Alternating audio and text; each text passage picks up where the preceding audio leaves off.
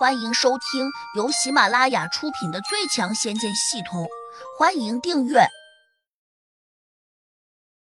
第两百五十七章，要不是这个玩具被你睡过。陈敏力气远比乔小苗大，他执意拉起了被子。尽管乔小苗已经很努力的想阻挡，但还是被陈敏拉开了一个角落，从而依稀看见了胡杨英俊的脸。他一下就呆住了，跟着就合不拢嘴的说道。这么漂亮的小伙子，居然被你哄上了床。小苗，你咋一下就开窍了呢？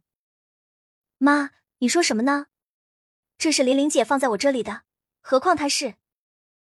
乔小苗还没来得及说胡杨是个仿真人，话就被陈明给打断了。哦，我明白了，原来是玲玲那丫头帮你骗来的。我就说嘛，以你这点能耐，怎么可能骗到这么帅气的小伙子？乔小苗急得有点语无伦次。妈，他是个仿真人，你没有听懂是吧？我跟你解释，这就是一个玩具，只不过做的很逼真罢了。陈敏有些发愣，一颗欢天喜地的心瞬间跌入到了低谷。你说什么？这是个玩具？不可能，造的跟真人完全就没有区别，我不信。是真的，妈，你没有见过世面。不知道有钱人的世界，那些人可会玩了。别说造个仿真人，只怕造个能说会唱的机器仿真人也是轻轻松松的事情。乔小苗耐心的说了一通，陈敏刚开始有些失望，但很快他就反应过来了，说：“不对，如果只是个仿真玩具，那你为什么怕我看见呢？还有，你一个劲的把它往被子里面塞，这又是什么意思？”乔小苗委屈道。妈，我这不是怕你胡思乱想吗？你这样做，我才会乱想。哼，今天我一定要看看，就算真是个玩具，我也要捏一下，看看你所说的有钱人玩的东西到底有多逼真。说着，陈敏有些蛮横的把乔小苗推开。他平时在市场里面卖菜，体力极好，乔小苗哪里挡得住？被他这么一推。差点跌倒，自然就被推开了。乔小苗越发有些不高兴，马上走上来，一把掀开被子，没好气道：“那你看吧，又不是什么见不得人的东西。”陈敏看着胡杨光洁如玉般的身体，不禁啧啧的叫了起来：“我的天啊，皮肤这么好，看来还真是个玩具。我摸摸，到底和真人有没有区别？”一边说，他一边急不可耐的伸出手掌，摸到了胡杨的胸膛上。他只摸了一下，立刻缩回了手，好像触电了一般。不对吧？这皮肤好像是真的。妈，你别大惊小怪的好不好？有钱人的仿真玩具，当然做的跟真人几乎没差别了。乔小喵撇了撇嘴说。陈敏眼里闪过一丝怪异的神色。竟有喃喃的念道：“小苗，你爸走得早，我一个人在家也挺寂寞的。要不你找朋友帮我定制一个这样的玩具怎么样？”妈，你想什么呢？这种仿真玩具很贵的，至少要花我两个月工资才买得起一个。不就花你两个月工资吗？想当初，我可是花了十几年工资才把你养大呢。你个没良心的东西！陈敏指着胡杨抱怨道：“要不是这个玩具被你睡过，我就带回家去了。”我真没睡过，妈，这是人家玲玲姐的。乔小苗的脸已经红透了，因为她已经从自己母亲眼里读到了令她羞愧的神情。毕竟刚才要是陈敏晚来一步，乔小苗可能已经把胡杨脱光了。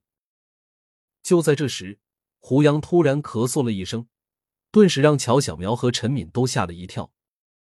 陈敏更是瞪大了眼睛，难以置信道：“这个仿真玩具还会发出声音呢？”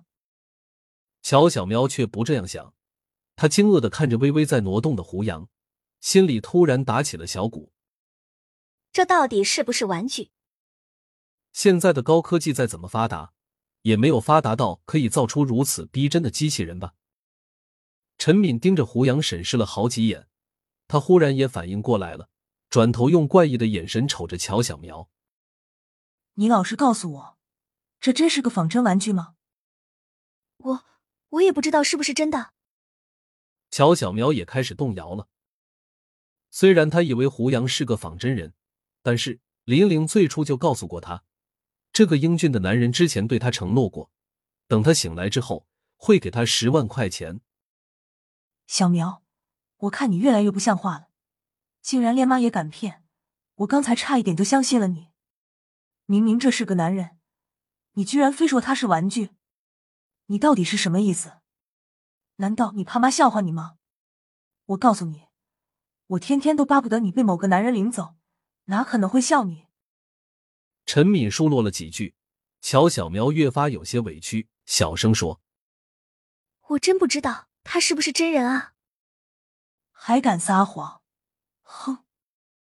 陈敏有些生气了，上前一步，冲着胡杨大叫道：“你别给我装睡，把眼睛睁开！既然你敢睡我女儿，你就得对她负责，不然我会到法院去告你。”乔小苗听傻了，慌忙说：“妈，你误会了，我和他什么也没有做。你别护着他，妈知道。”今天要是他不给我们一个说法，我就报警说他强迫了你。”陈敏急吼吼的说道。此时，胡杨已经运功到了最后关头，为了把那种无色无味的毒液炼化掉，他不得不用上了归西大法。只有用这种功法，才能清除掉残留在体内的异物。可就在几乎要成功的时候，他突然听到了一声河东狮吼。脑子里面立时传进来一声炸响，他的脑袋顿时有点发懵，昏昏沉沉中，他不得不睁开眼睛，映入眼帘的居然是两个完全陌生的女子，并且他马上又反应过来了，自己躺在了床上，仅穿着一条短裤。我去，这不是被人看光了吗？胡杨有些发窘，立刻挣扎着坐了起来。本集已播讲完毕，请订阅专辑，下集精彩继续。